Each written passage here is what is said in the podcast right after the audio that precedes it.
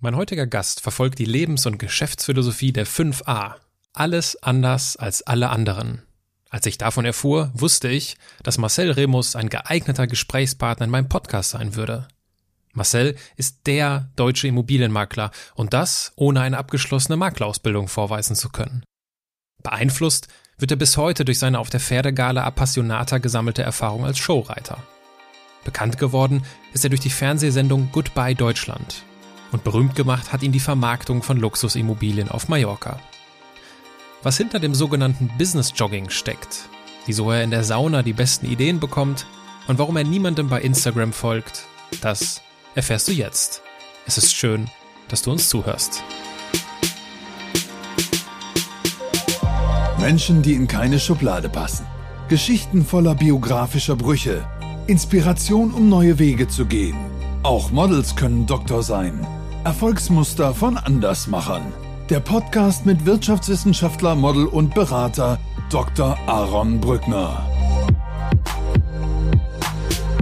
Ich möchte diesen verstaubten Job des Maklers eigentlich nochmal mehr prägen mit Lifestyle und Luxus und ja, Wohlfühlfaktor sozusagen da bin ich auch mittlerweile so tiefenentspannt. Hauptsache die Leute reden über dich. Und wenn sie den Namen dann auch richtig wissen und nicht Markus Remus oder sowas sagen oder Marco Remus, sondern Marcel Remus, dann bin ich glücklich und zufrieden. Ob sie gut oder schlecht reden, ist ganz egal.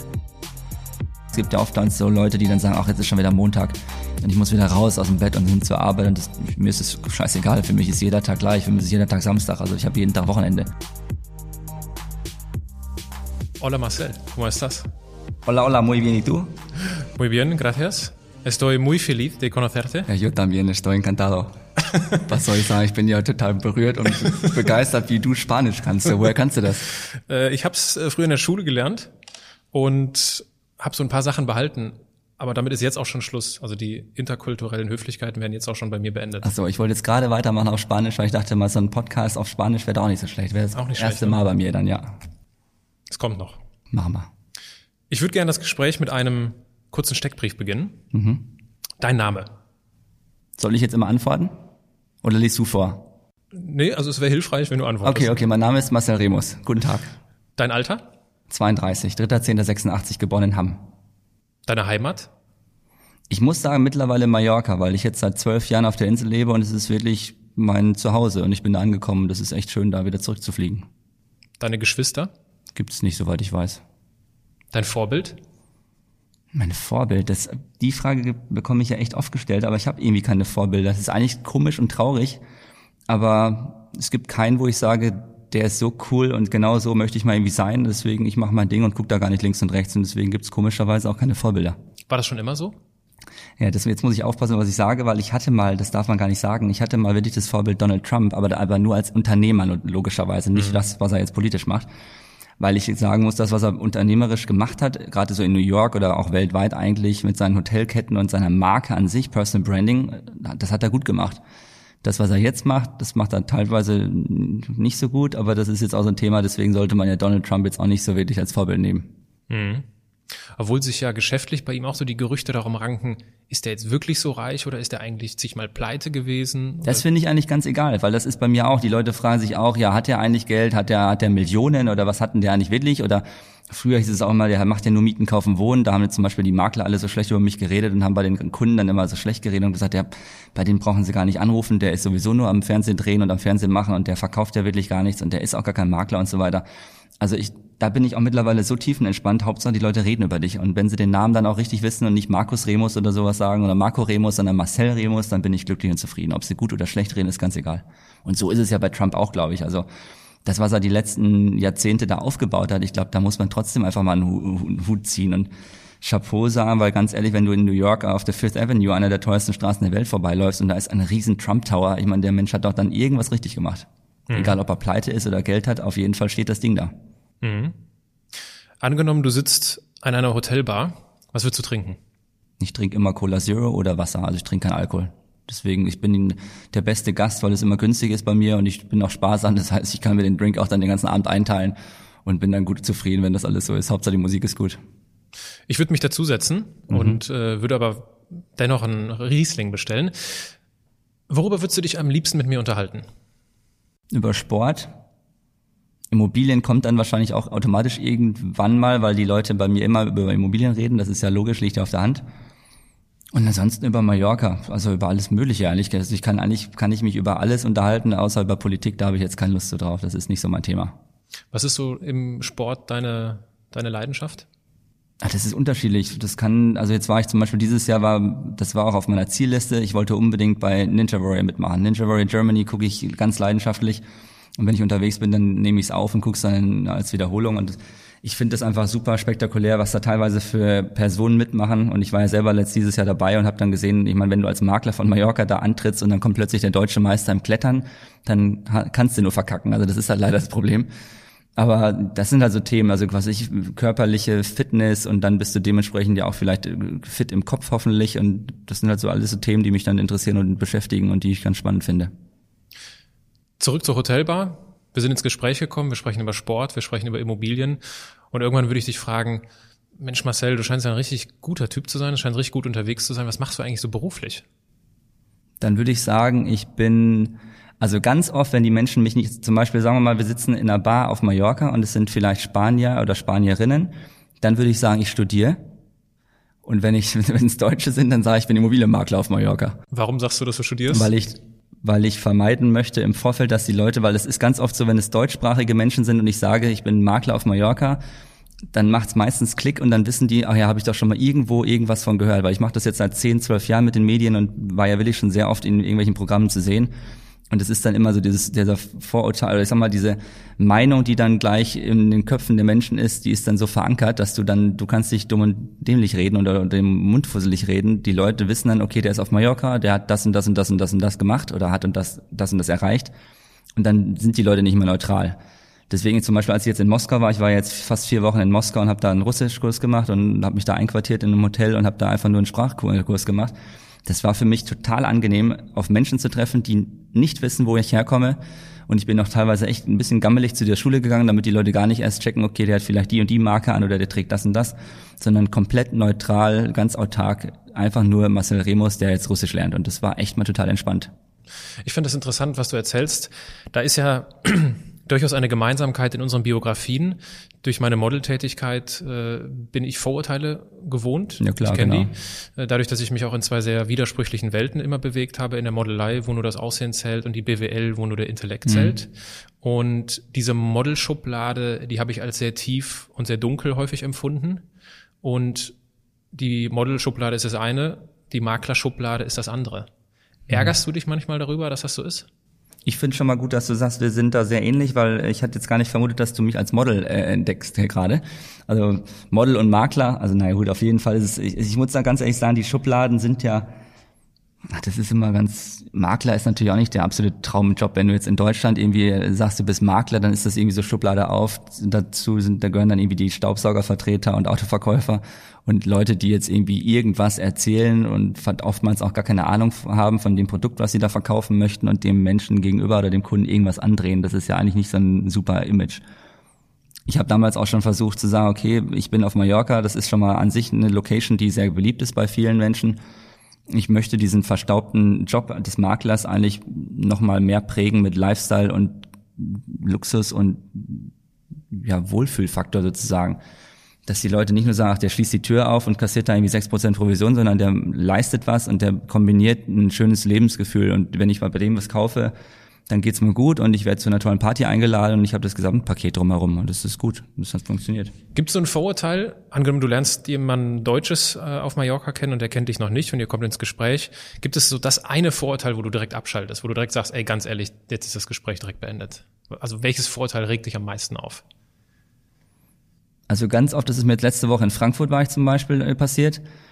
Da hat mir eine Dame auf Insta, also total verrückte Geschichte, die schreibt mir auf Instagram, sie hat mich gerade an der Garderobe gesehen und ob äh, wir uns treffen in der Disco und was trinken. Und dann haben, war ich da mit ein paar Kumpels und hab ich mir, haben wir einen Spaß rausgemacht und habe ich gesagt, okay, dann lass die doch jetzt mal kommen. Hab der geschrieben, ich stehe links vom DJ, dann kam die da mit ihren Freundinnen an und dann hat sie mir auch dann einen Drink ausgegeben, eine Cola Zero, da hat sie natürlich schon die Augen verdreht, weil ich dann gesagt habe, ich möchte gerne Wasser oder eine Cola Zero, da hat die schon gedacht, um Gottes Willen, das war vielleicht ein, das war vielleicht eine falsche Entscheidung, dem zu schreiben. So, und dann, als wir dann das Getränk in der Hand hatten, hat sie auch bezahlt, fand ich echt gut, dann sagt sie dann plötzlich zu mir, und was machst du so? Und dann dachte ich mir, dann willst du mich verarschen? Du hast mir doch gerade auf Instagram geschrieben, obwohl du mich vorher nicht kanntest. Du wusstest meinen Namen und du wirst ja wohl auch dann wahrscheinlich wissen, was ich mache. Da war dann für mich auch schon das Getränk, da habe ich meine äh, Cola getrunken, habe meinen äh, Jungs ein Zeichen gegeben, dann sind wir gleich in die andere Ecke gegangen. Aber was ich überhaupt nicht mag, ist eigentlich letztendlich, wenn die Leute so super oberflächlich reden und dann äh, wer weiß was erzählen, was sie alles können und wie toll sie sind. Natürlich ist es schön, wenn andere Menschen, das Problem habe ich aber oft, weil die Leute dann wissen, was ich gemacht habe oder was ich geleistet habe in den letzten Jahren und sie wollen sich dann versuchen zu profilieren oder mir gegenüber zeigen, wie toll sie auch sind. Das finde ich eigentlich total abtörend, weil ich eigentlich es viel cooler finde, wenn sie einfach ganz normal auf einem normalen Level und Niveau erzählen, was sie machen. Und dann ist es für mich auch gut. Also ich kann genauso mit der Klofrau, die irgendwie Toiletten auf der Raststätte putzt, mich genauso gut unterhalten wie mit einem vermögenden Kunden, den ich auf Mallorca habe, der bei mir ein Haus für fünf Millionen kauft. Deswegen, das ist, ich mache da keinen Unterschied. Also für mich sind da alle gleich. Jetzt ist, wenn wir noch ein bisschen bei dieser Branche bleiben und dem durchaus schlechten Ruf der, der Makler oder in dem Fall der Immobilienmakler, jetzt ist das aus unternehmerischer Perspektive ja durchaus ein Vorteil. Wenn du die Gelegenheit bekommst, kannst du viel leichter positiv auffallen. Hast ja. du, hast du das immer als äh, Vorteil empfunden oder war es am Ende doch irgendwie ein Nachteil. Es ist schon ein Vorteil, du hast schon recht. Es ist schon ein Vorteil, wenn du funktionierst und wenn du eine gute Arbeit ablieferst und wenn du verstehst, wie der Kunde deine Service-Dienstleistungen in Anspruch nehmen möchte und was er auch von dir erwartet als Luxusmakler, dann ist es schon so, dass du da auffällst, dass du hervorstichst und dass du dementsprechend auch eine ganz andere, eine ganz andere Maklerprovision durchdrücken kannst. Also das ist ja oftmals so, dass die Verkäufer zahlen ja auf Mallorca die Provision und das ist oft so, dass ich dann von Kollegen höre, die dann sagen, ja, wir mussten jetzt runtergehen von sechs oder fünf Prozent auf drei Prozent. Mache ich zum Beispiel gar nicht, weil ich sage, meine Service-Dienstleistung, mein, mein Verständnis, was der Kunde letztendlich sucht und das gesamte Paket, was ich anbiete, ist so gut und so perfekt und ich weiß, dass ich gut bin in dem, was ich da tue, dass ich einfach sage, ich lass mir das dementsprechend auch bezahlen. Deswegen hast du schon recht, was du sagst, weil die Maklermasse, es, es gibt über 1500 Immobilienmakler auf Mallorca, jede Putzfrau weiß, irgendein Haus kennt sie, was zu verkaufen ist, jeder Gärtner hat irgendwas zu verkaufen. Und da muss man ja schon sagen, ist, da trennt sich die Spreu vom Weizen extrem. Und da erzählen mir auch ganz viele Kunden immer, ja, ich war jetzt bei dem und dem Makler und der hat zum Beispiel, sind wir zum Objekt gefahren halbe Stunde von Palma ins Landesinnere, irgendwo in die Prärie rein und dann hat er das Objekt gar nicht gefunden und stand plötzlich von einem Tor, hat da geklingelt und geklingelt und dann sagt er, ja, wir möchten jetzt hier gern besichtigen, wir haben noch einen Termin und der Eigentümer, der da aufgemacht hat oder an, an der Sprechanlage stand, wusste von nichts und dann sagt er, ja, aber wir haben doch jetzt einen Termin bei Herrn Gonzales oder keine Ahnung wo und dann sagt er, ja, das war der Nachbar, Sie müssen links nebendran klingeln. Und solche Geschichten höre ich halt ganz oft, dass die Makler entweder die Schlüssel vergessen zum Objekt und fahren zur Besichtigung und dann stehen sie da und sagen, ach sorry, habe ich aber vergessen, dass wir einen Schlüssel mitnehmen müssen finden die Objekte nicht, sind nicht informiert, wissen teilweise nicht die Quadratmeter von der Wohnung oder vom Haus oder den Preis und sind eigentlich teilweise überhaupt total ja, schlecht vorbereitet. Und deswegen, wenn du dann wirklich dich auskennst und wenn du weißt, wovon du redest, und ich kenne ja mittlerweile echt jeden Stein auf Mallorca nach zwölf Jahren, dann fällt das halt schon auf und das höre ich ganz oft. Und dann kommen die Kunden auch gern zu mir, weil ich keine Zeit verschwende, sondern weil ich wirklich mit dem Kunden im Detail rede, was er sucht, analysiere den Kunden und dann zeige ich in der Regel fünf, sechs, sieben Objekte und dann ist meistens schon ein Angebot dabei. Das klingt natürlich nach einem äh, peinlichen Fauxpas. Was ist denn irgendwas Peinliches, was dir mal passiert ist, wo du gesagt hast, okay, das war irgendwie in meiner Anfangszeit, das war mir unangenehm? Ja, gar nicht meine Anfangszeit, sondern jetzt vor einem halben Jahr ist es passiert. Ich mache ja, ich, ich habe ja diesen Begriff geprägt, äh, Business Jogging und habe mir das ausgedacht. Das heißt, Business Jogging bedeutet, ich renne willig tatsächlich nach wie vor fast jeden Tag, jeden zweiten Tag durch die Straßen Mallorcas, durch die schönsten Straßen, wo die besten Häuser stehen und guck mir dann Häuser aus, die eigentlich gar nicht im Verkauf sind und klingel dann dort und stehe dann vor der Sprechanlage und ähm, ist natürlich das absolute mega Kaltakquise, weil du nicht weißt, welche Sprache sprechen die, Englisch, Spanisch, Deutsch, Russisch, was auch immer. Und du weißt ja auch nicht, in welcher Situation du sie dann gerade erwischt. Und das war jetzt vor einem halben Jahr so, dass ich glaube zu wissen, dass die Herrschaften gerade sich da, wie sagt man das denn jetzt am besten im Podcast, sich gerade ausgetobt haben und sich vergnügt haben und ich dann geklingelt habe und der Mann mit dem Handtuch dann um seinen Intimbereich. In seinem, genau, richtig, vielen Dank. Da stand und sagt, was willst du denn jetzt? Und dann nach dem Motto, was ist denn jetzt los hier? Und ich sage, ja, guten Tag, herzlich willkommen hier nach dem Motto, ich will jetzt ihr Haus verkaufen, jetzt geht's rund, 3, 2, 1, meins. Und hab da halt meinen Spruch aufgesagt, guten Tag, äh, Master Remus, ich wollte fragen, ob Sie zufällig ihr Haus verkaufen möchten. Und dann guckt er mich an und sagt, was? Hat es gar nicht verstanden, worum es ging. Und dann sage ich, ja, ich wollte nur kurz fragen, hier ist mein Lifestyle-Magazin, meine Visitenkarte, wenn Sie irgendwann mal mit dem Gedanken spielen, Ihr Haus zu veräußern, dann rufen Sie mich gerne an. Und dann habe ich gesehen, dann kam die Dame dann äh, auch leicht bekleidet mit einem Bademantel irgendwie gerade so übergeworfen an der Tür und sagte dann auch, Schatz, was ist denn jetzt? Und da war eigentlich für mich auch klar, dass sie gerade äh, wild aktiv waren und ich da mittendrin reingeplatzt bin, sozusagen mit meiner tollen Frage, ob sie verkaufen möchten. Haben mich auch komischerweise bis heute nicht angerufen. Also ich glaube, sie wollen nicht verkaufen. Oder sind noch beschäftigt. Business Jogging hast du es genannt, finde ich cool. Ja. Und du machst das immer noch. Ja, ich mach, ich liebe das, das ist das Beste am Job. Also das ganze Häuser zeigen, Abendessen mit Kunden, auf Veranstaltungen fahren, das ist alles schön. Aber die geilste Erfahrung und das Beste ist eigentlich an dem ganzen Job, dieses Business Jogging rumzurennen und zu gucken. Erstmal klar die sportliche Betätigung, weil ich ja noch teilweise wirklich mein, mein Sportoutfit anziehe und Turnschuhe und Sportschuhe und renne dann los. Und dann einfach wirklich nicht zu wissen, was dich erwartet. Und da waren schon die skurrilsten Geschichten. Also ein bisschen zu einer deutschen Familie, die, also das war auch so lustig. In Port Andratsch, auch ein absoluter Top-Hotspot von Mallorca, klingel ich an der Tür und da war kein Tor davor, sondern ich stand direkt vor der Haustür, also an, an der Villa dran. Und dann klingel ich und dann geht die Tür auf und dann macht die Frau die Tür auf und guckt mich an, schreit los, knallt die Tür wieder zu und dann hat sie so laut geschrien durchs ganze Haus, dass ich es draußen gehört, äh, gehört habe. Und dann schreit sie, Wilhelm, der Remus steht vor der Haustür, also völlig, völlig verrückt. Und ich dachte mir, was ist denn jetzt schon wieder los hier? Und dann schrie die weiter und dann, Wilhelm, Wilhelm, der Remus steht vor der Haustür. Und dann macht die die Tür nach irgendwie gefühlten, weiß ich, zwei Minuten wieder auf. Und dann sage ich, ich habe gar nicht, ich habe nicht einen Ton bisher gesagt. Also die hat weder Hallo gesagt, gar nicht, hat eine Tür aufgemacht, Tür zu und losgeschrien.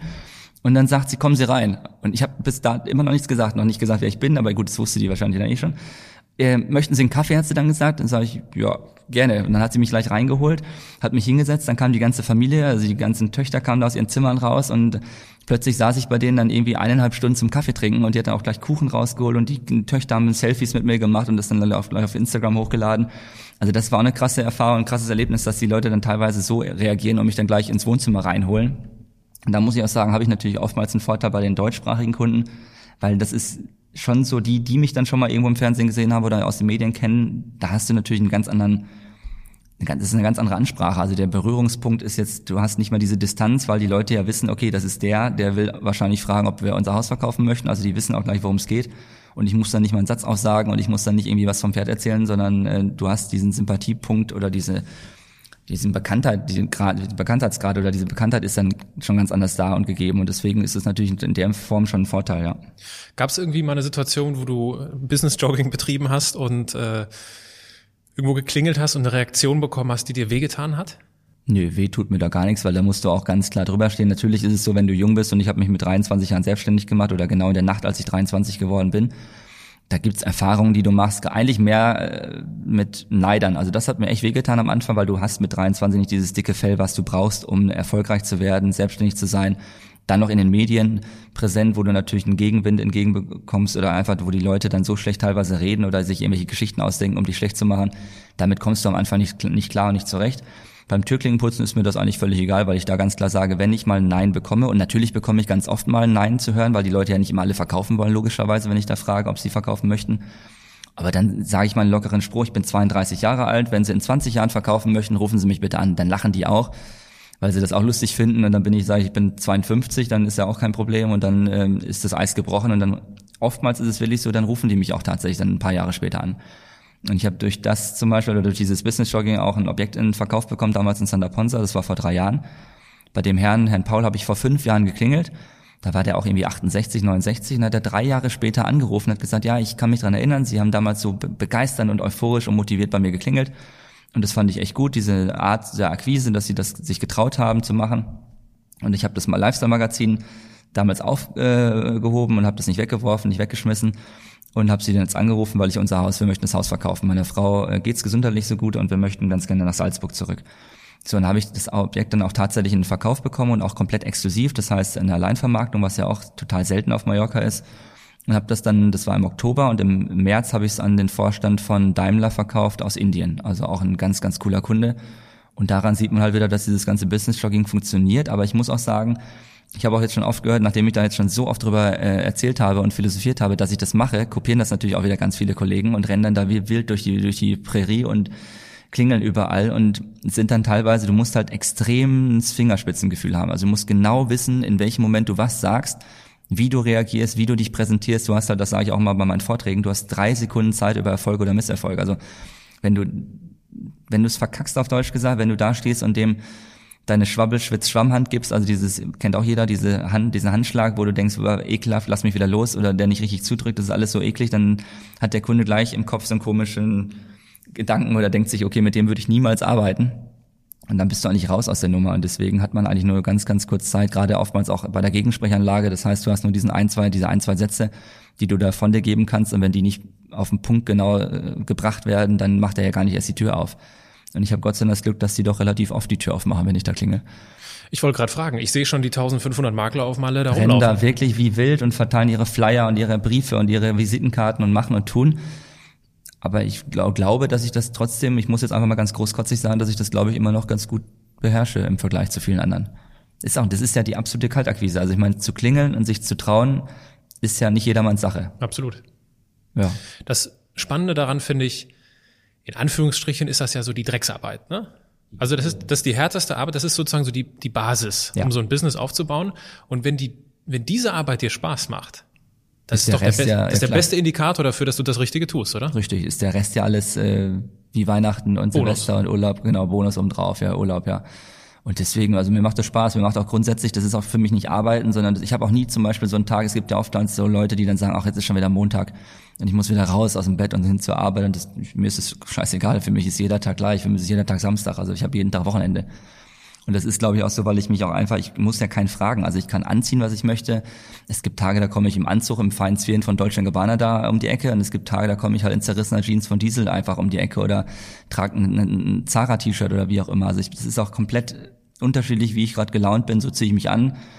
Ich muss keinen fragen, wann ich zur Arbeit gehe. Ich muss, kein, ich muss mich nicht abmelden. Ich muss keinen fragen, wann ich zum Sport gehe. Ich gehe teilweise in der Mittagspause zum Sport, gehe dann wieder zurück ins Büro oder mache dann E-Mails von zu Hause oder wie auch immer. Also ich glaube, das ist einfach diese diesen Luxus, den ich da habe, den ich mir geschaffen habe in den letzten Jahren, selbst entscheiden zu können, wann und wie und wo und mit wem und gerade auch mit wem, mit welchen Kunden ich arbeiten möchte, mit welchen Objekten ich arbeiten möchte, was ich anbieten möchte, da bin ich auch sehr pingelig.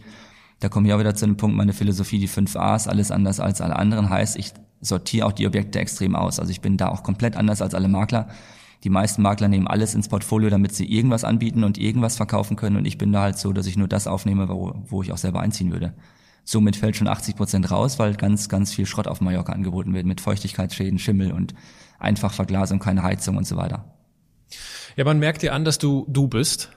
Und ich würde gerne nochmal auf diesen Gegenwind zurückkommen, den, von dem du auch gesprochen hast, ne? mit 23 selbstständig ins Ausland, also allein ins Ausland zu gehen und sich da ein Leben aufzubauen, das trauen sich ja schon die meisten Menschen nicht. Gleichzeitig dann noch, gleichzeitig dann noch als Unternehmer etwas zu gründen und ein Business aufzubauen, was sich auch viele schon nicht trauen. Mhm. Und du hast beides parallel gemacht. Du hast vom Gegenwind gesprochen, vor allem auch durch diese, ja, durch den, von, von dem medialen Gegenwind.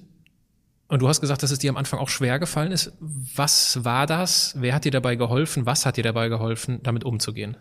Also medialer Gegenwind war jetzt in der Form zum Beispiel, dass RTL der erste Beitrag war, dass wir in die Schule zurückgegangen sind, nach Nürnberg, wo ich herkomme, also bei Altdorf, und haben die Lehrer interviewt und die wurden dann interviewt und gefragt, ob sie sich denn überhaupt jemals hätten erträumen lassen, dass aus mir sowas wird, auf Mallorca mit Luxusimmobilien und tollen Kunden und so weiter. Das war schon mal, dadurch baust du dir natürlich selber auch so einen gewissen Druck auf, dass es dann auch dementsprechend funktionieren muss. Weil wenn du einmal in dieser Branche drin bist bei RTL, die hauen und Bildzeitung, die hauen natürlich auch dann ganz schnell, ganz schnell drauf, wenn es mal nicht so funktioniert. Und da muss ich sagen, das war dann der eins, das war dann der persönliche Druck, den man dann sich selber natürlich macht. Auf der anderen Seite war es natürlich ein Marketingkonzept und Marketing-Tool, was in der Form bis heute ja kein anderer Makler hat.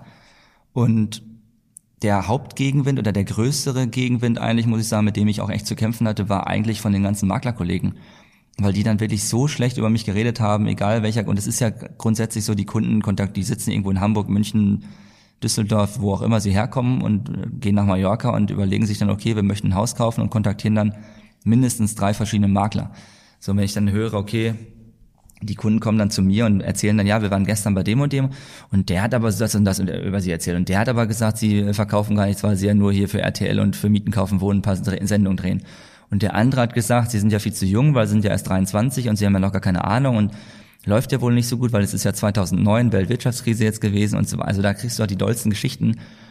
Und damit zurechtzukommen und dann einfach nur den Kunden anzugucken und zu sagen, lass sie alle reden, überzeugen sie sich selbst von mir. Das war natürlich am Anfang, das ist nicht einfach mit 23, da hast ja, das fängt schon an, wenn der Kunde einsteigt und du weißt, über Google kannst du dich ja über die Kunden informieren, da steigt ein Kunde ein, der 1300 Mitarbeiter hat und macht irgendwie, ich weiß nicht, hat ein Vermögen, Privatvermögen von 200 Millionen, geht dir der Arsch ja so grundsätzlich schon mal auf Grundeis und äh, wenn dann der Kunde auch noch irgendwie mit so einem Punkt ankommt und so einem Thema äh, auf den Tisch bringt und erzählt, ja, aber die anderen Makler reden so schlecht über sie und was ist denn mit ihnen und wieso reden die denn alle so schlecht? Was willst du denn dann sagen?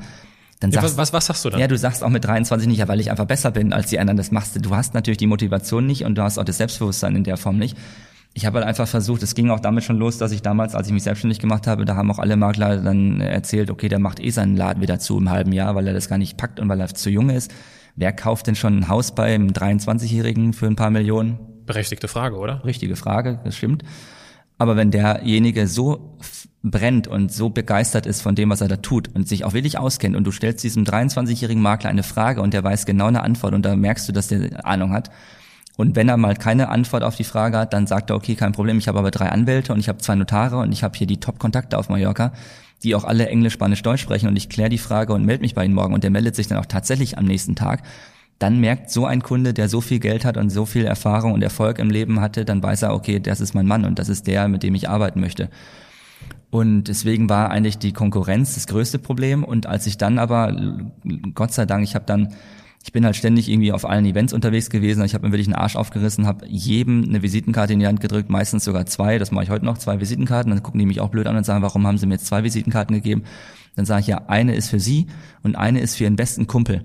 Dann sagt er, was will denn jetzt mein bester Kumpel mit meiner, mit meiner Karte vom Remus? Dann sage ich ja, wenn, wenn der, wenn Ihnen die Immobilie auf Mallorca gefällt, dann dauert es maximal ein halbes Jahr, weil dann kauft auch irgendein Kumpel von Ihnen ein Haus auf Mallorca, weil die kommen dann meistens nach. Und damit haben sie schon mal eine Visitenkarte von mir. Also das ist auch eine ganz gute Taktik, die echt oft funktioniert. Und ähm, das ist dann das Problem, dass die Leute dann so schlecht geredet haben 2009, als ich mich selbstständig gemacht habe. Aber dann habe ich, als ich in Wien war, einen Kunden, also einen neuen Kontakt äh, klar gemacht und der Mensch hat dann erzählt, dass er regelmäßig auf Mallorca ist zum Golfspielen.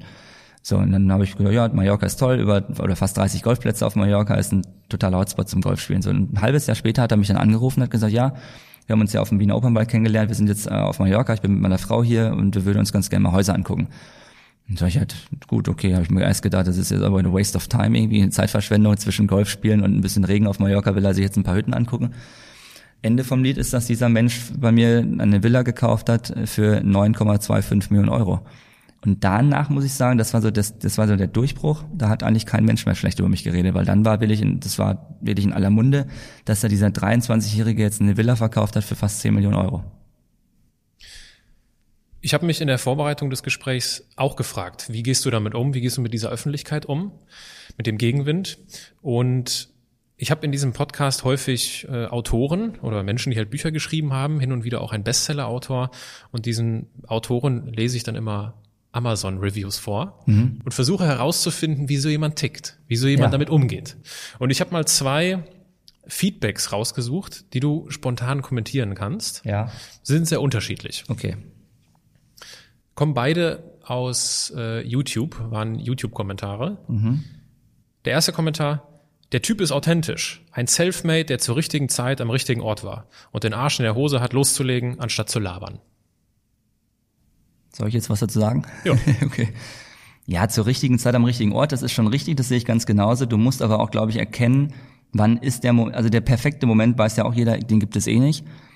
Und zur richtigen Zeit am richtigen Ort, ich glaube, du kannst es selber sehr gut beeinflussen. Ich glaube, du kannst selber genau steuern, ob du erfolgreich wirst. Du musst einen Plan haben, du musst ein Ziel haben, du musst wissen, wann willst du wohin.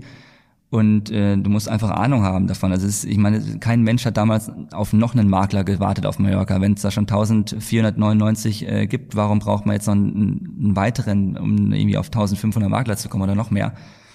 Aber ja, ich habe halt die Eier gehabt, das muss man ganz klar sagen, zu sagen, ich mache jetzt in der Welt- Weltwirtschaftskrise, mache ich jetzt meinen eigenen Laden auf, kaufe mir jetzt ein gebrauchtes Auto, ein X3 damals, ähm, werb meine oder werb die Sekretärin damals von Engel Völkers ab, die ist auch mal noch bei mir, also seit fast zehn Jahren jetzt die gleiche Sekretärin, was auch echt ein gutes Zeichen ist, weil die Fluktuation auf Mallorca eigentlich extrem ist.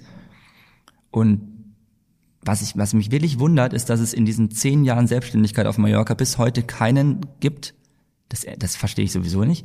Warum gibt es keinen Jungunternehmer, der nicht gesponsert wird von Papa, Oma, Tante, Onkel, sondern einen, der willig sagt, so, jetzt habe ich hier 10.000 Euro angespart und jetzt versuche ich mal das Gleiche zu machen, was der Remus da gemacht hat.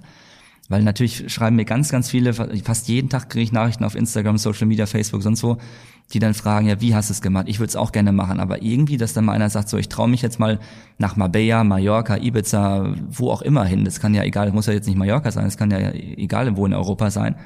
Zu sagen, ich mache das jetzt mal und ich versuche mich da jetzt zu vermarkten und ich baue jetzt mein Business auf und ich habe die Eier ins Ausland zu gehen, obwohl ich die Sprache nicht richtig beherrsche, obwohl ich nicht weiß, wie die Uhren ticken und mache das jetzt aber trotzdem. Und irgendwie gibt's da keinen, Gott sei Dank.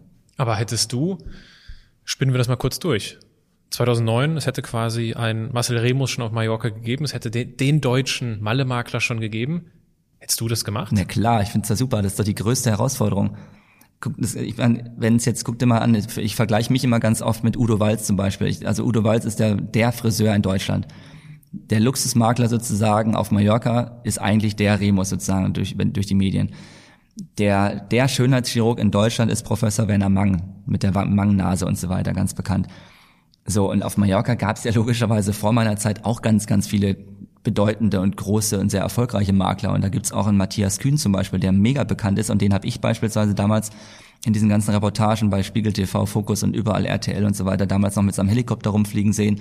Da war ich 13, 14 Jahre alt, saß lustigerweise dann ein paar Jahre später oder dort, da war ich auch so ja 14, 15, saß ich mit meiner Mutter auf Mallorca im Cappuccino Café, also so eine Kaffeehauskette und habe einen Katalog von dem Matthias Kühn in der Hand gehabt und habe das durchgeblättert, diesen Katalog, und habe mir gedacht, boah, was sind hier für fette Hütten auf Mallorca? Was sind denn das für Immobilien? Das gibt's ja gar nicht, das sind ja echt Träume. So, und auf dem Cover, und das werde ich nie vergessen, das ist eine ganz geile Geschichte, auf dem Cover war eine Immobilie, das sah aus wie das Weiße Haus in Washington mit vier Säulen und richtig toll edel und prunkvoll und richtig toll. Und zehn Jahre oder jetzt ein paar Jahre später, also jetzt zum Beispiel aktuell, habe ich genau diese Villa selber in meinem Portfolio. Also das ist dann eine lustige Geschichte, wenn du überlegst, du saßt mit 13, 14, saß ich da im Café und habe das gesehen auf dem Katalogcover von einem anderen Maklerkollegen, der auch echt erfolgreich und was Tolles aufgebaut äh, hat und erfolgreich ist. Und jetzt habe ich das gleiche Objekt von einem englischen Verkäufer selbst im Portfolio. Also das finde ich selber cool. Deswegen, um die Frage zu beantworten, du darfst auch da wieder nicht links und rechts gucken. Wenn Apple sich gedacht hatte, äh, Steve Jobs zum Beispiel, es gibt von Nokia schon Telefone und ich brauche kein tolles Telefon mehr entwickeln, ja, dann hätte es ja kein Apple gegeben und keine Telefone in der Form oder kein iPad und so weiter. Also deswegen darf man jetzt nicht mal links und rechts gucken, was gibt's denn schon. Also wenn es Burger von McDonald's gibt, warum gibt's dann irgendwie Burger King und Subway und alle anderen Fastfood-Ketten und so weiter. Also deswegen, das finde ich, sollte man, hat man schon verloren, wenn man immer überlegt, okay, was gibt's eigentlich schon. Noch einen anderen Kommentar, den ich gefunden mhm. habe, der ein wenig äh, provokanter natürlich ist. Der Kollege hat geschrieben, ein Depp, alles nur inszeniert. Ja, das ist, ich muss sagen, ich höre Negativkritik kriege ich eigentlich ganz, ganz selten, auch auf Instagram zum Beispiel. Also ich habe ganz, also eigentlich fast nie Kommentare, auch selbst im Remo Sunday Talk. Ich gehe ja einmal in der Woche sonntags um 19.30 Uhr live, das mache ich seit über zwei Jahren jetzt schon. Und da kannst du es ja nicht kontrollieren. Das heißt, du machst einen Live-Talk und entweder schreiben die Leute Scheiße oder negativ rein oder nicht. Und selbst da, ich habe ganz, ganz oft, dass die Leute will ich mehr Anerkennung zollen, dass die Leute begeistert sind, dass sie sich selber motivieren durch meinen Sunday Talk. Ganz selten, dass die Leute was Blödes schreiben. Und da kann ich jetzt auch nur ganz sagen, ganz ehrlich sagen, ich glaube, wenn du mich jetzt wirklich mal in so einem Beitrag bei RTL siehst und dann kommt dann irgendwie so eine russische Kundin an, die dann aus dem fetten Auto steigt und dann kommt der Remus mit seinem Porsche vorgefahren und zeigt dann eine Villa für 15 Millionen, dann würde ich, glaube ich, auch im ersten Moment Schublade auf und sagen, boah, was ein Schnöselaffe, was ist das für ein Idiot auf Mallorca da mit seinen fetten Häusern und seiner russischen Kundschaft und macht da einen auf Schickimicki und dicke Hose und boah, ey, was ein Kotzbrocken ich glaube, du musst bei mir aber auch hinter die Fassade gucken und das ist halt nicht nur dieser Luxusmakler auf Mallorca, sondern da gibt's ja noch viel, viel mehr dahinter, was natürlich viele Menschen nicht kennen, weil sie da gar nicht hingucken oder sie nicht interessiert. Das heißt, ich kann mit dem Kommentar super gut leben, weil ich ein tolles Leben habe und wenn der jetzt denkt, das ist alles inszeniert, kann ich nur sagen, dass beim Mieten, Kaufen, Wohnen natürlich meine 107 Folgen nachgestellt waren, das ist richtig, vielleicht meint er das auch.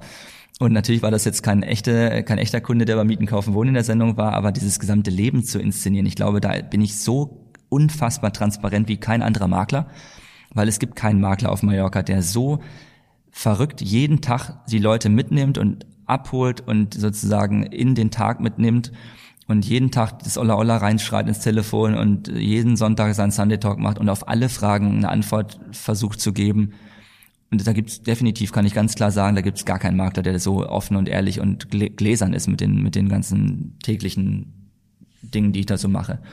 Und deswegen kann ich da auch ganz ehrlich darauf antworten, dass da nichts inszeniert ist, weil wenn man sich mein Instagram anguckt, egal wo ich hinfliege, ich bin ja da vor Ort, egal welche Menschen ich treffe, ich treffe ja diese Menschen vor Ort.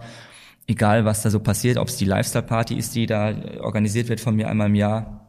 Ich meine, da sind, da ist, es ist auch kein Geheimnis, dass auf dieser Veranstaltung, da gibt es ja auch Presse und, und Berichterstattung von, da stand letztes Jahr beispielsweise äh, Frau Albrecht äh, von Aldi, die Erbin, äh, Milliardärin. Da stand äh, Familienmitglied von Familie Quandt von BMW, die Milliardäre sind, von, also die Top-Familien Deutschlands standen da auf dieser Veranstaltung. Und das sind ja alles Dinge, die kommen ja nicht einfach so, wenn du die einlädst, diese Familien oder diese Herrschaften, die ja jeden Tag hunderte von Einladungen bekommen auf die krassesten, tollsten Veranstaltungen. Und wenn die dann der Einladung von einem Immobilienmakler auf Mallorca folgen, dann ist das schon eine Nummer. Mhm. Ich möchte das bestätigen. Ich habe auf der Suche nach äh, kritischen und provozierenden Kommentaren mich schwer getan. Es gab gar nicht so viele.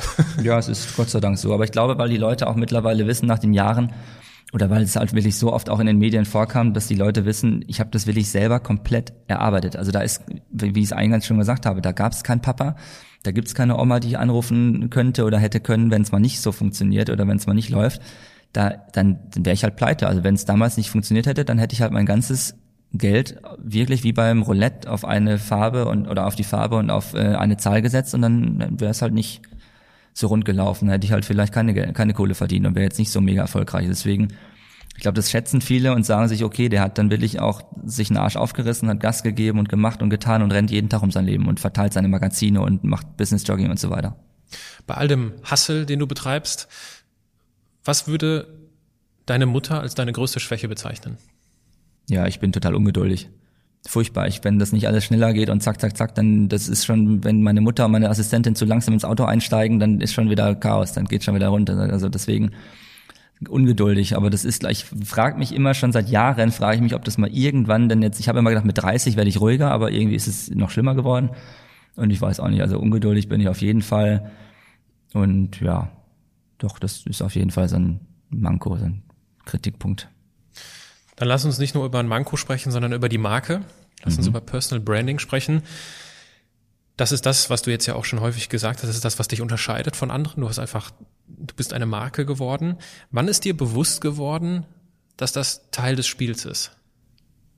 Ich glaube, so richtig als Marke habe ich das selber wahrgenommen, als ich zum einen mehrfach als Sprecher dann eingeladen wurde auf echt gute Veranstaltungen als ich den Bestseller Award bekommen habe vor ein paar Jahren, das vor, vor echt einem riesen Publikum, das war auch eine Auszeichnung, wo, wo ich mir dachte, Mensch, krass, ich mache einfach nur mein Ding und dann werde ich plötzlich irgendwo in Bonn ausgezeichnet von einer super Jury und verleihen mir einen Preis. Dass ich eine Marke teilweise jetzt auch wirklich in einer Generation, in einer jüngeren Generation bin oder geworden bin, das ist mir bewusst geworden, als ich meinen ersten sehr, sehr guten Social Media Deal bekommen habe mit About You zum Beispiel was ja auch echt bekannt ist und verschiedene andere Firmen, also ich Regulat Beauty oder egal was ich so mache im Social Media Bereich, dann denke ich mir, okay, das ist cool, weil ich habe eigentlich, ich bin ja kein Influencer, ich habe ja jetzt nicht irgendwie 500.000 Follower, aber ich finde es, und das schätze ich wirklich sehr an den Marken, dass die Marken genau hingucken, gerade in der heutigen Zeit, dass die Leute sich damit beschäftigen und sagen, okay, der Remus, der hat zwar jetzt in Anführungsstrichen nur irgendwie 44.000 Follower auf Instagram, aber dieser Remus auf Mallorca hat halt die richtigen Follower. Und ich weiß ja selber, ich kann es ja bestätigen, mir folgen so viele Kunden, mir folgen so viele hochkarätige, sehr vermögende Menschen, die meine Stories gucken jeden Tag. Mir folgen sehr viele prominente Menschen, die auch Geld verdienen, die auch Geld investieren in edle Dinge und teure Sachen. Und dass ich dann teilweise Kooperationen mit Hotels habe, die eine Weltmarke sind oder was ich, große, tolle Produkte oder dass ich von Maserati dann irgendwo eingeladen werde und kann da irgendwie drei Tage umsonst mit dem neuesten Maserati rumfahren. Das sind alles coole Sachen, wo ich sage, das ist echt verrückt, weil ich bin ja eigentlich nur Makler. Wie wie entscheidest du, ob, also angenommen, ein Kooperationspartner tritt, tritt an dich heran, wie entscheidest du, dass das passt? Ist diese, ist das verbindende Element dieser Luxus oder worauf achtest du da? Nee, ich, mir muss das Produkt Spaß machen, mir muss das Produkt gefallen. Also ich war jetzt beispielsweise jetzt vorgestern ja oder gestern in Wien und heute bin ich ja zurückgekommen und war dann auch bei einem Fitnessstudio trainieren, die haben da habe ich eigentlich einen Aufruf gemacht und habe meine Community sozusagen gefragt, was ist denn das beste Gym in Wien, weil ich ganz gerne zweimal trainieren möchte. Und da hat sich gleich auch John Harris gemeldet und hat gesagt, hier, du kannst, wir haben mehrere Fitnessstudios in Wien oder in Österreich verteilt und du kannst gerne bei uns trainieren. Und wir würden uns freuen, wenn du eine Story machst. Also ich bin da, ich mache das, ich bin jetzt auch nicht so, dass ich sage, ja, ich lasse mir jeden einzelnen Pupser, den ich da auf Instagram mache oder poste oder erzähle, lasse ich mir dann bezahlen. Also ich bin da echt nicht so. Natürlich habe ich echt gute Einnahmen, muss man sagen. Also ich könnte rein theoretisch auch, wenn ich jetzt nichts arbeiten würde, könnte ich von meinem Social Media oder von meinem ganzen Social Media Auftritt leben. Was ich sehr cool finde, muss man sagen, einfach zu wissen, okay, wenn ich jetzt, wenn ich keine Häuser verkaufe, könnte ich meine Miete, mein Auto trotzdem bezahlen mit Postings und das finde ich schon ganz cool. Und um das, um die Frage zu beantworten, ist es so, dass einfach das Produkt überzeugen muss. Also das ist mir dann auch ganz egal, was die bezahlen, sondern ähm, das muss einfach cool sein. Ich muss es mögen und ich muss es auch selber nutzen. Und ja, wenn das authentisch ist und wenn die Marke dazu passt, dann mache ich das gerne. Wenn du dir eine Marke aussuchen dürftest, mit der du einen Kooperationsvertrag schließen könntest bis ans Ende deiner Lebenszeit, welche Marke wäre das? Das ist aber eine gute Frage jetzt. Dann würde ich sagen, nur eine Marke oder dürfte ich mehrere nennen? Eine Marke. Gesundes Essen. Aber die mir das immer nach Hause liefern, hätte ich ganz gern. Also mit irgendeinem Service, der mir morgens meine Eier macht, meine Avocado dazu, meinen grünen Saft, meine Himbeeren, Blaubeeren, Preiselbeeren, den ganzen Kram, den ich halt morgens ganz gerne esse. Waffeln noch dazu. Also ich hätte noch gerne Waffel dazu und dann noch irgendwie ordentliches Mittagessen und abends noch, also das irgendwas das mit gesundes Essen finde ich cool. Das finde ich echt gut, aber ich bin immer zu faul, das selber zu machen. Deswegen habe ich jetzt in Russland, als ich in Moskau war, da auch richtig reingeschlemmt, weil das natürlich jeden Tag im Hotel einfach war. Aber das finde ich ganz cool. Also es muss gar keine Marke, es muss gar kein teures Auto sein, weil ich habe ein schönes Auto, es muss keine Uhr sein, ich habe eine teure Uhr. Ich wohne schön, ich habe alles, was ich brauche. Also deswegen brauche ich nichts anderes. Du hast einmal so schön gesagt, wer nicht auffällt, der fällt weg. Ja, richtig. Und du sagst selbst, das ist ja, wir haben ja eben schon drüber gesprochen, es gibt natürlich Menschen, die das dann nicht cool finden. Und jetzt gibt es für mich persönlich gibt's einen Unterschied zwischen auffallen und Lärm machen. Auffallen und Lärm machen? Auffallen ist im Sinne von, ich bin edgy. Mhm ich bleibe in Erinnerung und Lärm machen ist, ich bin laut und töse ja, herum. Lärm machen heißt für mich, das sind auch ganz viele Buchautoren so in meiner Szene sozusagen, wo ich mich selber immer frage, haben denn die wirklich, ich meine, die schreiben in dem, ich habe jetzt, weil ich befasse mich ja gerade mit dem Thema Büchern, weil ich ja selber ein Buch schreibe. So, und dann gibt es ganz viele von diesen Menschen, fällt mir jetzt gerade so ein, die machen ganz viel Lärm, die fallen aber nicht auf. Und der Unterschied, den würde ich jetzt so erklären, die machen Lärm, weil ich mich selber hinterfrage, ich hinterfrage mich selbst und überlege mir, haben die wirklich diesen Erfolg tatsächlich? Oder schreiben die einfach nur in ihren Büchern rein oder nieder, wie man erfolgreich wird? Aber kann man da hinter die Kulisse gucken und kann man wirklich sehen, haben die denn überhaupt Millionen verdient oder haben die ein Unternehmen so erfolgreich gemacht, dass es wirklich für ein paar Millionen verkauft wurde? Kannst du eigentlich nicht recherchieren bei Google da wiederum muss ich sagen, und deswegen schreibe ich auch dieses Buch, bei mir ist wiederum, da komme ich wieder auf den Punkt zurück, alles so extrem gläsern und durchsichtig und transparent. Die Leute wissen, dass ich erfolgreich bin, die Leute wissen, was ich aufgebaut habe und da gebe ich dann mein Feedback, meine Erfahrung weiter und meine Situation schilder ich dann in dem Buch und da können sich die Leute dann teilweise was von mitnehmen, hoffentlich. So, und da gibt's Leute, und das soll in Erinnerung bleiben. Und deswegen sage ich, wenn ich auffällt, der fällt äh, weg. Du musst bei den Leuten im Kopf drin bleiben und du musst auch direkt so auffallen, nicht auffallen um jeden Preis, wie es viele, was ich, Bachelor-Kandidaten im Fernsehen machen oder diese ganzen komischen Pseudo-Promis, wo du dir denkst, okay, jetzt ist es so weit, dass sie dann solche Formate teilweise machen müssen, weil sie unbedingt trommeln müssen und weil sie unbedingt Lärm machen müssen, damit sie im Gespräch bleiben, um hoffentlich irgendwie damit noch Geld zu verdienen. Die fallen aber nicht auf.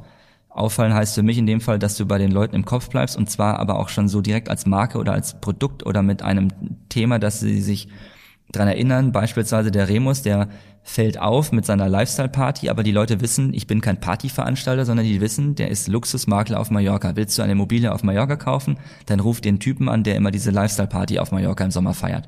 Das ist für mich auffallen.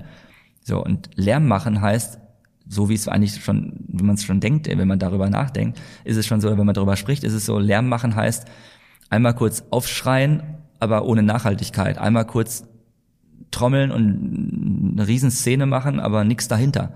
Und ich glaube, dass in diesem Bereich, gerade auch als Makler und gerade auch auf Mallorca, sind ganz, ganz, ganz viele Kollegen, und das weiß ich auch, das kann ich auch bestätigen, die zwar gar nicht großen Wind machen oder gar keinen Lärm oder keinen, auch nicht auffallen, aber da ist auch nichts dahinter. Also die zeigen zwar irgendwie, sie haben einen Wahnsinns Lifestyle und posten dann irgendwelche komischen Pseudobilder aus irgendeinem Nicky Beach Beach Club auf Mallorca und mit großen Champagnerflaschen, aber in Wirklichkeit hätten sie nicht mal die Kohle, sich nur eine Champagnerflasche leisten zu können.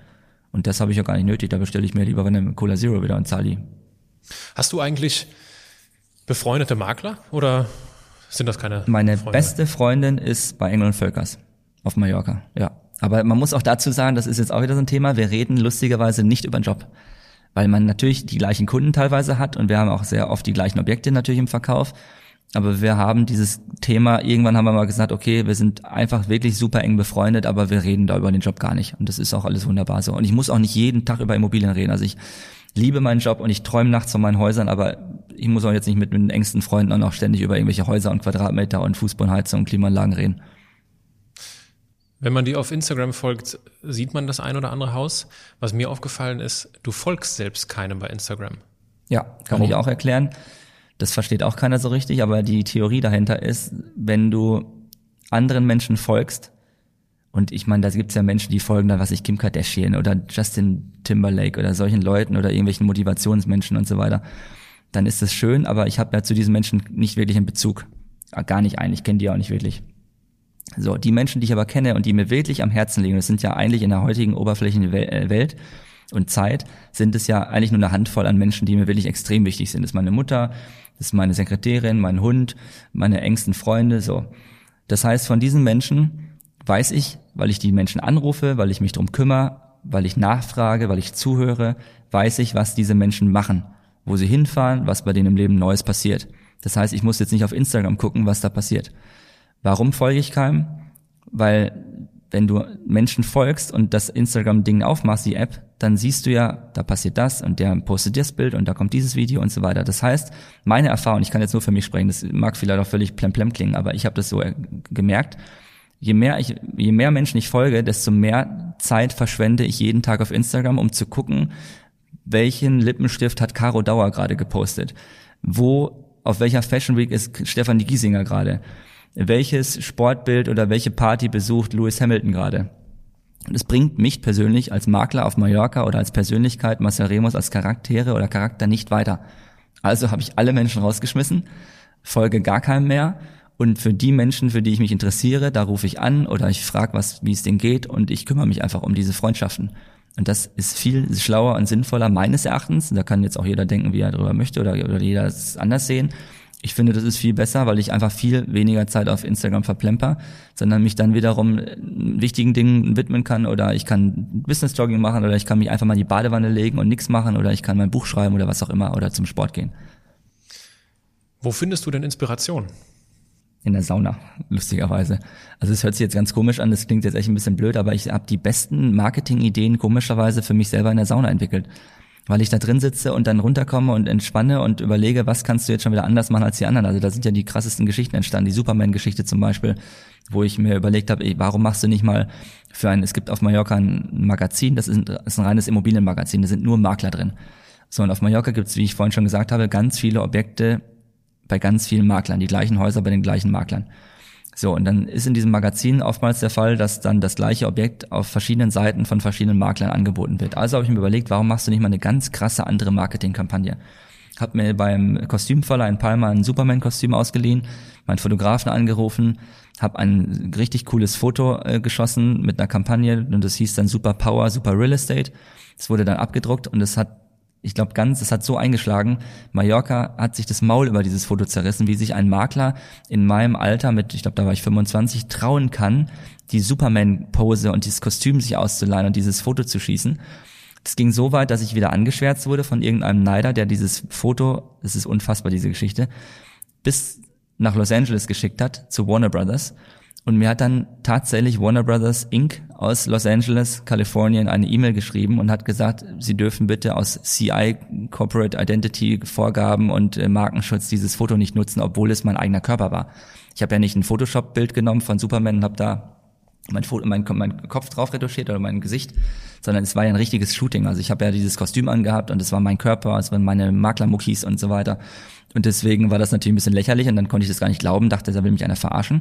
Habe dann gewartet, bis es abends war in Los Angeles oder nachmittags und habe dann da angerufen, habe mich verbunden, verbunden, verbinden lassen mit, äh, ich glaube, der hieß äh, Gary äh, Gold oder so, Barry Gold hieß der, glaube ich, der Marketingchef, äh, bis ich dann mal erstmal da gelandet bin bei diesem Marketing Department. Das hat ewig schon gedauert. Und dann habe ich dann mit dem gesprochen und sage, ja, ich bin der Real Estate Agent äh, from Mallorca uh, with the Superman. Uh, campaign und sagt er, where, Marbella, Marbella, und er sagt, nee, Mallorca, it's close to Ibiza and to Barcelona from Spain. Ah, you're right, you're the crazy guy, du bist der verrückte Typ hier mit dem Kostüm. Er hat sich totgelandet, hat gesagt, das ganze Marketing Department hat dich gefeiert. Das haben wir allen gezeigt, weil es so eine geile Idee war, auch mit dem Slogan Super Power, Super Real Estate. Auf die Idee muss man erstmal kommen. Aber es ist halt Vorgabe, du darfst es nicht benutzen, weil diese Comicfigur eingetragen ist und die Farbkombination und so weiter darfst du nicht weiterhin nutzen. So, jetzt, jetzt ist Wahnsinn. Also es ist so eine geile Geschichte. Dann habe ich erzählt, ja, lustigerweise bin ich ja auch nächsten, das war im Januar irgendwann. Dann habe ich gesagt, ich bin sowieso nächsten Monat, Ende des Monats im Februar bin ich eh in Los Angeles. Das ist ja jetzt ein totaler Zufall. Sagt er, ja, was machst du denn hier? Sag ich, ja, ich bin bei Elton John eingeladen zum, zur Oscarverleihung. Und dann hat dieser Barry Gold mir gesagt, weißt du was, you know what, wenn du sowieso hier in Los Angeles bist, dann wenn du einen halben Tag Zeit hast, wir laden dich gerne ein, du kannst dir die ganzen Studios angucken und wir machen eine extra VIP-Tour mit dir und so weiter.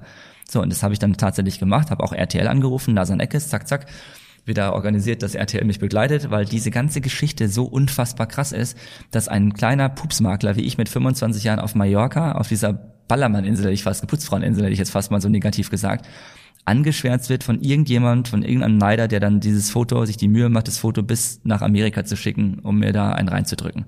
Und das war dann eine Geschichte, die lief dann samstags abends bei Nasan Eckes explosiv, Weekend vor DSDS mit fast vier Millionen Zuschauern und war natürlich wieder eine mega Marketingkampagne.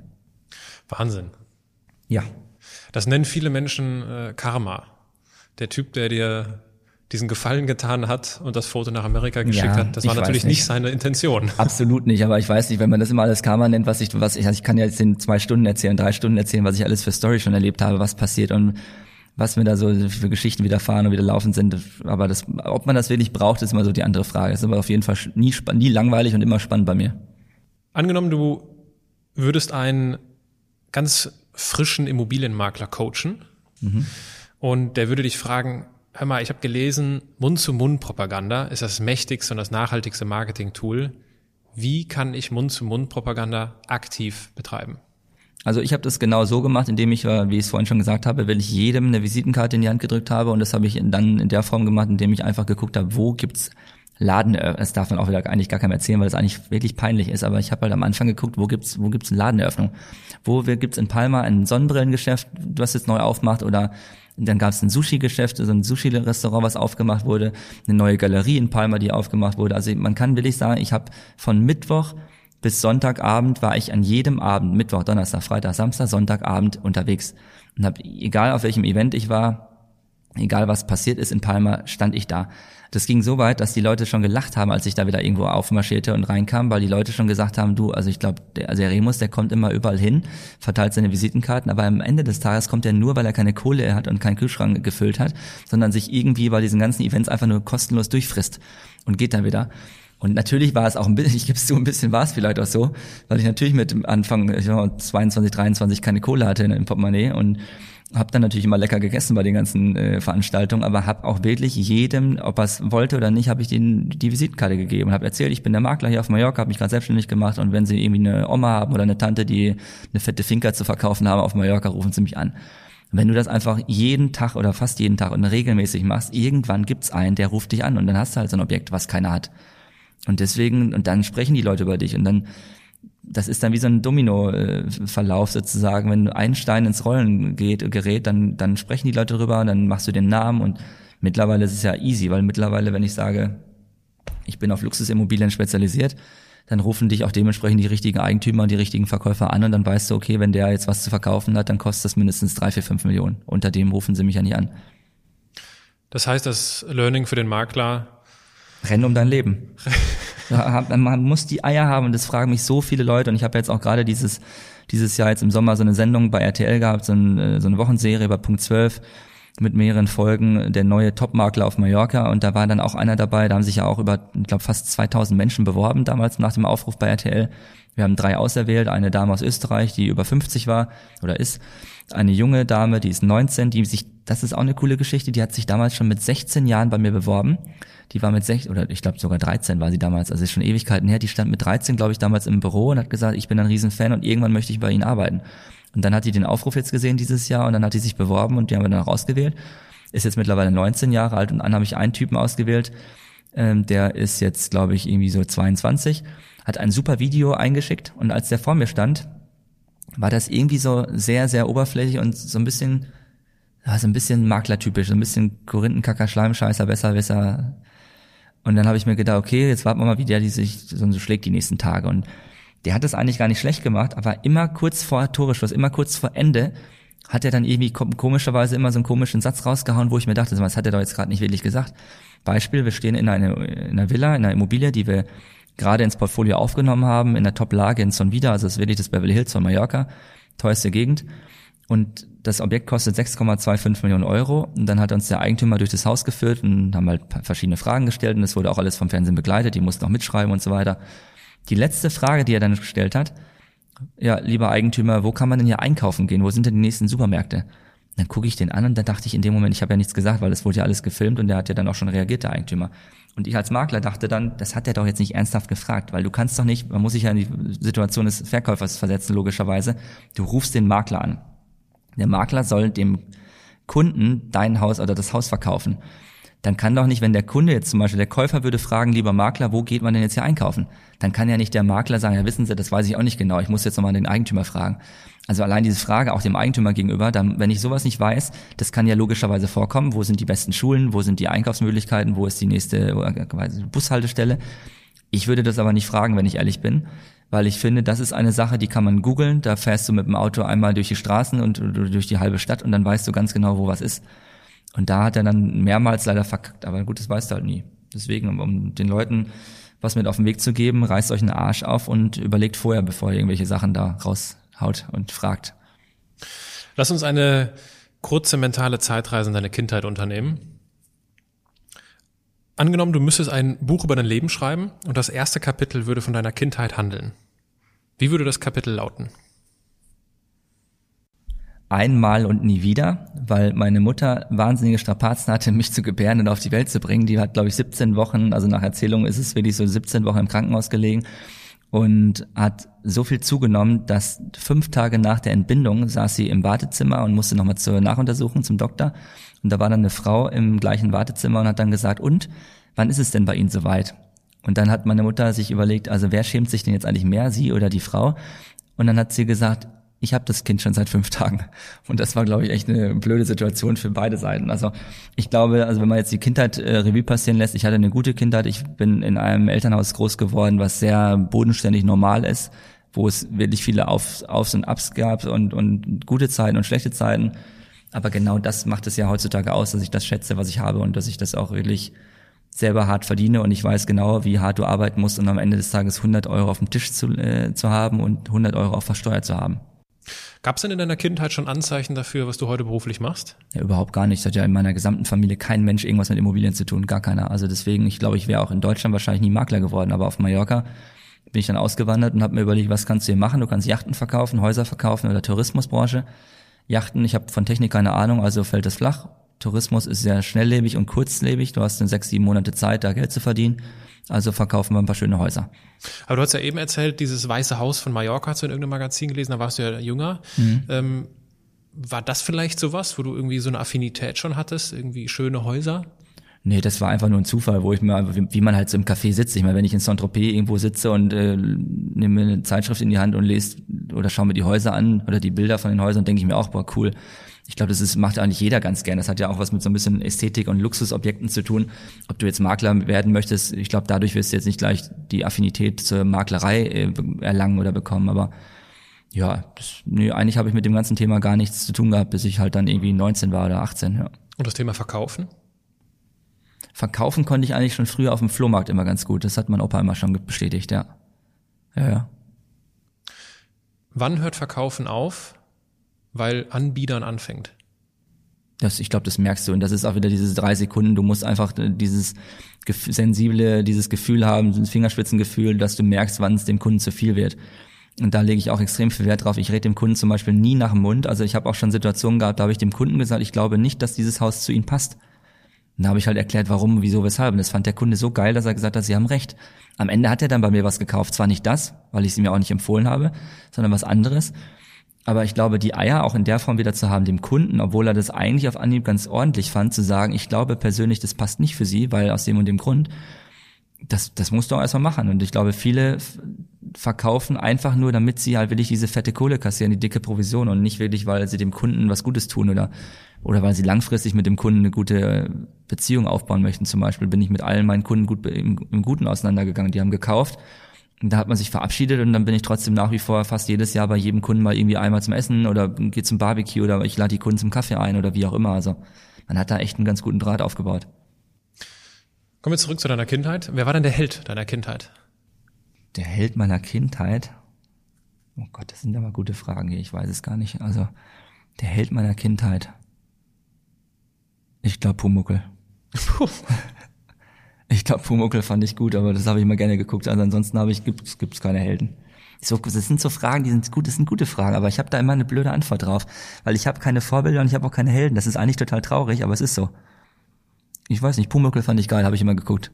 Biene Meier. Und dass ich nicht so werden wollte wie der Sebastian von Biene Meier. Hieß der Sebastian? Ja, ne? Du meinst, glaube ich, den Willi. Willi, ja genau. Sebastian war der von Ariel, die Meerjungfrau, ne? Ja gut, jetzt du wolltest nicht werden Jetzt artet es ein bisschen aus, würde ich sagen, genau. Ja. Aber wenn ich richtig recherchiert habe, hast du mal so eine Brille wie Willi. Ich sah auch scheiße aus als Kind, muss ich sagen. Ich sah aus wie Harry Potter, wurde sehr gehänselt in der Schule, hatte dicke, fette Glasbausteine und äh, hatte die Brille auch schon, als ich ein Jahr alt war. Und da gibt's auch eine coole Geschichte, die eigentlich gar nicht so cool ist, aber ich hatte die Brille, da war ich wirklich, glaube ich, 13 Monate alt und mein kleines Kind, ist ja fast noch ein Baby eigentlich oder einjähriges Kind mit einer Brille, sieht auch dementsprechend komisch aus. Und meine Mutter, immer wenn ich dann zur Krabbelgruppe gefahren bin, im Kinderwagen, hat meine Mutter dann kurz bevor sie da reingefahren ist in, diesen, in diese Krabbelgruppe, hat sie mir die Brille abgenommen, weil ich einfach so doof aussah. Logischerweise habe ich aber auch einfach, da bin ich da rumgekrabbelt, aber habe auch nichts gesehen, wo ich überhaupt hinkrabbel. Und ich war auch als Kind eigentlich eh furchtbar. Ich habe, glaube ich, immer die Holzbausteine genommen, habe den anderen Kindern einen auf den Kopf gehauen und fand es dann irgendwie total lustig. Und also das war eigentlich, als Kind war ich furchtbar. Umso netter bin ich heutzutage. ja. Wie ging es denn nach der Schule dann für dich weiter? Abitur gemacht, dann war ich ein Jahr in Amerika, war auch eine Katastrophe, weil ich in einer Familie gelebt habe, wo ich im Keller gewohnt habe, kein Fenster hatte und die Tür, es gab, es gab keine Türen im, im Haus und dann habe ich, also halt keine Zimmertüren sozusagen im, im Inneren des Hauses. Dann habe ich dann die Gastfamilie, die Mutter mal gefragt, ja, where's my door? Also wo ist denn meine Tür eigentlich zu diesem ganzen Zimmer hier? Und dann sagt die, ja, wir sind so offen und wir sind auch gläubig und so weiter und wir vertrauen uns alle, in, sie hat einen an der Klatsche gehabt, wir vertrauen uns alle intern und so weiter. Und bei uns gibt's keine Türen und dann habe ich halt da gelebt ohne Tür. Also es war, es war Horror, es war wirklich furchtbar bis ich das dann mal irgendwann, ich habe dann ganz guten Draht aufgebaut zu der Sekretärin, der Direktorin von der Highschool und da habe ich das dann erzählt und sage ja, well, we don't have doors in our, at our house und dann sagt dieser, wie, du habt keine Türen zu Hause. Sage ich, ja, ich wohne im Keller und da gibt's so ein komisches Lukenfenster da, so ein komisches Kellerfenster. Und meine Gastfamilie hat gesagt, die machen keine, die bauen hier keine Türen ein. Entweder hatten sie keine Kohle für Türen oder die, die erzählt mir da irgendwas vom Pferd. Auf jeden Fall, die das irgendwie gar nicht verstanden. Und dann äh, eskalierte das auch irgendwann mal, weil ich einen Gastbruder hatte, der auf die gleiche Schule ging und das war der totale Rowdy und ich war der super Musterschüler in Amerika, zumindest in Amerika. Deutschland ja nicht so wirklich und dann habe ich dann irgendwann die Familie gewechselt und bin dann auch zu dieser Sekretärin der Direktorin gezogen, ja. Was war dein Ziel für diesen Auslandsaufenthalt?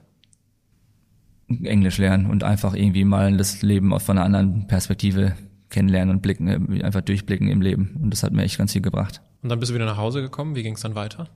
Dann zurück in Deutschland äh, war ich dann und äh, wollte eigentlich noch die, äh, die, die letzte Prüfung, also ich musste noch ein Jahr in der Schule, also auf dem, auf dem Gymnasium hätte ich noch machen müssen. Und ich habe aber in Amerika so gute Noten gehabt, dass ich die Senior Class, also die Abschlussklasse besuchen durfte oder, oder komplett das ganze Jahr machen durfte. Habe auch alle meine entsprechenden Prüfungen schreiben dürfen und die auch ganz gut gemacht. Und habe dann Graduation gehabt, also ja, Abschluss in Amerika und dann wollte ich eigentlich zurück nach Deutschland und noch das letzte Jahr auf dem Gymnasium machen, habe dann die Biologielehrerin, weil ich habe es ja nicht mit Chemie und Bio und Mathe und Physik kann ich nicht. Also habe ich die Dame dann gefragt, was würden Sie mir denn jetzt vorschlagen oder was können Sie mir empfehlen? Welche Kapitel und welche Seiten im Buch soll ich denn jetzt schnell vorbereiten und die nächsten Monate dann wirklich intensiv lernen, damit ich den Stoff, der jetzt dann demnächst auf mich zukommt, dann dementsprechend auch weiß und mich da auskenne und da überhaupt durchblicke. Und hat die gesagt, ja, Herr Remus, also ich empfehle Ihnen, dass Sie einfach mal das ganze Buch von der ersten bis zur letzten Seite vorbereiten. Und dann habe ich mir gedacht, was ist denn das für eine Arschtante, für eine olle, olle Kuh die blöde, also wirklich. Weil wenn man dann aus Amerika kommt und diesen ganzen Euphorie und Motivation mitbringt, und die Lehrer sind ja wirklich hilfsbereit und es gibt so viele verschiedene Angebote, was du da machen kannst an Fotografie und an Sportmöglichkeiten und alles, wo sie dich so fördern. Und dann erzählt mir diese Tante da, sie müssen jetzt bitte das ganze Buch nacharbeiten und aufholen habe ich mir gedacht, okay, jetzt werde ich mich informieren, wie ich meine Prüfungen nutzen kann für Deutschland. Dann wurde das anerkannt. Musste ich nochmal zwei verschiedene Prüfungen ablegen in Deutschland, dann wurde das anerkannt. Jetzt habe ich ein International Diploma. Also ich habe jetzt einen internationalen Abschluss. Habe mich dann eingeschrieben an der Uni in Barcelona als Fernstudium International Business and Marketing. Bin ausgewandert nach Mallorca dann am 23. August 2006 Mittwoch und habe mir dann überlegt, okay, Studium ist gut, Finanziert habe ich das Ganze durch Appassionata, indem ich die Europatour geritten bin, also größte Pferdegala Europas. Dahin bin ich gekommen durch einen Headhunter, der mich irgendwann mal gesichtet hat und hat gesagt, wir nehmen dich und gehen nach Brandenburg zum Casting. Und das habe ich dann ganz gut gemacht. Und dann wurde ich da aufgenommen in diese Show. und hab dann bin dann jedes Wochenende irgendwie nach Europa irgendwie durch ganz Europa geflogen. Also durch was ich Mailand Prag und Helsinki und London überall hin. Habe damit mein Geld verdient und habe dann aber schon angefangen während des Studiums zu gucken was kann ich auf Mallorca machen. Und da war dann der Maklerjob ganz gut habe mich dann bei den zwei größten Maklern beworben und wurde dann bei Engel Völkers genommen und dann habe ich dann bei Engel Völkers im ersten Jahr obwohl ich bis heute ja kein Makler bin, gelernter Makler und keine Maklerausbildung, kein Immobilienfachwirt und kein Marketing und nichts studiert habe, habe ich dann im ersten Jahr mit 19 Jahren 10 Immobilien verkauft. Und dann habe ich halt gemerkt, okay, du kannst gutes Geld verdienen, mehr Geld eigentlich jetzt schon mit 19, als ich jemals verdienen würde, wenn ich jetzt studiert hätte oder fertiges Studium hätte. Habe dann mein Studium abgebrochen, leider, oder Gott sei Dank, das war eigentlich die richtige Entscheidung. Habe mein Marketing dann äh, oder mein Diplom sozusagen jetzt nicht weiter voll, voll, vollbracht oder mein, mein Studium nicht, nicht beendet aber habe in dem ersten Jahr und zweiten Jahr dann auch gleich schon echt ganz gutes Geld verdient. Und das war dann für mich klar, dass ich in dem Job eh bleibe. Und in dem Job fragte ich auch keinen Kunde, wie lange haben Sie studiert, haben Sie studiert, wie lange, wie viel Semester, was haben Sie, interessiert ja keinen. Ja. Hm. Angenommen, dir werden 100.000 Euro geschenkt mhm. und du darfst damit machen, was du möchtest, aber du darfst sie nicht in Immobilien investieren. Was würdest du mit dem Geld machen? Ich bin ja sehr engagiert bei verschiedenen ähm, Stiftungen, zum Beispiel mit Uschi Glas habe ich ja, ich habe eine eigene Schuhkollektion auf den Markt gebracht, 10 Euro pro verkauft ein paar Schuhe. Schuhe werden in Italien gefährlich, in Neapel gehen an die Stiftung von Schauspielerin Uschi Glas. Für Brotzeit e.V., die engagiert sich für Kinder oder guckt das in Haushalten, wo Kinder kein Frühstück bekommen, keine Mahlzeiten, dass sie dann versorgt werden. Das finde ich eine ganz, ganz gute Aktion. Und ähm, da würde ich mich dann da auch engagieren. Also das finde ich ganz cool, was die Uschi Glas macht und dann auch, ähm, was Wolfram Kunz macht von RTL, vom Spendenmarathon, finde ich auch eine gute Aktion. Und ich glaube, ich würde da den größten Teil spenden, glaube ich. Ja, das finde ich eigentlich eine ganz gute Sache, weil ich meine, klar, 100.000 Euro ist viel Geld, aber ob ich jetzt, wenn ich es jetzt geschenkt bekommen würde, ob ich jetzt 100.000 mehr, es hört sich jetzt großkotzig an, aber wenn ich jetzt sage, ob ich jetzt 100.000 Euro mehr habe oder ob ich sie nicht hätte, ich würde es jetzt, ich würde es nicht merken. Also ich, ich würde jetzt morgen nicht eine Scheibe Mortadella weniger essen, wenn ich das Geld jetzt spenden würde. Deswegen ist doch alles gut, also so gebe ich das weiter. Meiner Mutter brauche ich auch nichts mehr geben, weil die hat jetzt auch genug bekommen. Der habe ich eine Wohnung gekauft und ein Auto und die hat jetzt einen Job und arbeitet bei mir und macht Vermietung. Also da ist jetzt auch alles abgesichert. Und ansonsten zu anderen Familienmitgliedern habe ich jetzt nicht so den Megadraht, deswegen würde ich es, glaube ich, dann wirklich weitergeben. Okay. Kommen wir zum Abschluss des Gespräches, zu unseren zwei ganz besonderen Rubriken. Das sind zunächst einmal die Halbsätze. Mhm. Ich beginne einen Satz und du kannst ihn beenden. Kurz oder lang, das ist dir überlassen. Okay? Ja. Ganz in meinem Element bin ich, wenn? Wenn ich Sport treiben kann und an dem gleichen Tag noch ein Haus verkaufe. Anders machen heißt für mich? Alles anders als alle anderen machen. Wenn ich mehr Zeit hätte, dann? Würde ich vielleicht noch mehr Häuser verkaufen. Dankbar bin ich besonders für? Jeder Tag ist cool und ich freue mich, dass ich gesund bin und dass es alles so gut läuft und das ist nicht selbstverständlich. Die letzte Rubrik sind die Assoziationen. Jetzt wird's noch kürzer. Ich werfe dir einfach einen Begriff zu und du kannst wieder kurz oder lang antworten. Konkurrenz. Belebtes Geschäft und habe ich nicht, weil ich bin eh so anders als die anderen und ich bin nicht kopierbar, dass mir das alles am Arsch vorbeigeht. Pferde. Pferde war für mich ein großes Thema im Leben, ein toller Sport, ein super Hobby, habe ich 13 Jahre so intensiv gemacht, dass ich wirklich, ich war im Bayern-Kader, ich bin deutsche Meisterschaften geritten und so weiter und so fort, aber vermisse ich auch nicht mehr. Ich habe mich jetzt im Fitnessstudio angemeldet, ist auch günstiger. Klammer auf, daher kommt aber dieses Visual von dir, ne, mit dem Pferd, weil das deine da, Leidenschaft Das ist war. genau, das ist ja auch, das muss man auch dazu sagen, diese, da haben sich auch alle das Maul darüber zerrissen, warum, warum zum Teufel macht jetzt ein Immobilienmakler auf Mallorca eine Pferde, eine Kampagne mit einem Pferd? Was soll das denn jetzt, der Verkauf der Häuser? Ja, aber ich komme aus dem Reitsport, bin Appassionater geritten, Dressur und Springen, sehr erfolgreich und deswegen habe ich mir überlegt, alles anders als alle anderen. Ich mache jetzt eine Kampagne, die überall in Palma hängt mit meinem eigenen Pferd und deswegen dieses Foto. Klammer zu. Richtig. Lebensglück. Ist ein großes Thema. Ich glaube, dass viele Menschen, die sehr erfolgreich sind und auch ganz viel Geld verdienen, vielleicht gar nicht so glücklich sind, wie es nach außen immer so gezeigt wird. Aber ich glaube, wenn man mit sich im Reinen ist und wenn man den Tag einfach positiv startet und einfach selber auch, man muss sich selber mal runterholen und auf den Boden der Tatsachen holen und dankbar sein und bodenständig sein, weil nicht immer alles Gold ist, was glänzt und es läuft nicht immer alles tipptopp, aber man ist immer, jeder ist seines eigenen Glückes Schmied. Also es ist ja wirklich so, es hängt ja von dir selbst ab, ob du morgens mit schlechter Laune aufstehst und deswegen sollte eigentlich jeder glücklich sein, weil es könnte alles schlimmer sein. Hornbrille. Hm. Hornbrille. Harry Potter, schlechte Erfahrung. Mobbing. Jetzt trage ich Kontaktlinsen. Lieber Marcel, in diesem Podcast geht es um die Erfolgsmuster von Andersmachern. Gibt es etwas, was du unseren Zuhörern abschließend noch mehr auf den Weg geben möchtest? Einfach alles anders als alle anderen. Meine Philosophie. Macht das einfach alles, was ihr macht, mit Leidenschaft und anders. Keiner braucht nochmal eine Kopie von irgendeinem anderen und wenn man das dann so durchzieht und Gas gibt und sein Ziel hat, dann wird man auch erfolgreich. Alles anders als alle anderen. Ich glaube, es gibt kaum einen besseren Podcast-Gast für einen Podcast, der Andersmacher Richtig. interviewt. Ich danke dir vielmals für deine Ja, Zeit. vielen ich danke Dank. dir für dieses offene Gespräch. Es war mir eine große Freude. Dankeschön. Und kennst du eine Person, die diese Folge unbedingt hören sollte, dann leite sie ihr doch einfach weiter. Wenn dir mein Podcast gefällt, freue ich mich über eine positive Bewertung bei iTunes. Und wenn du in Zukunft keinen Andersmacher verpassen möchtest, abonniere den Podcast. Ich wünsche dir, dass du dir auch einmal die Frage stellst, was könnte ich eigentlich in meinem Leben anders machen? In diesem Sinne, bis bald, dein Aaron.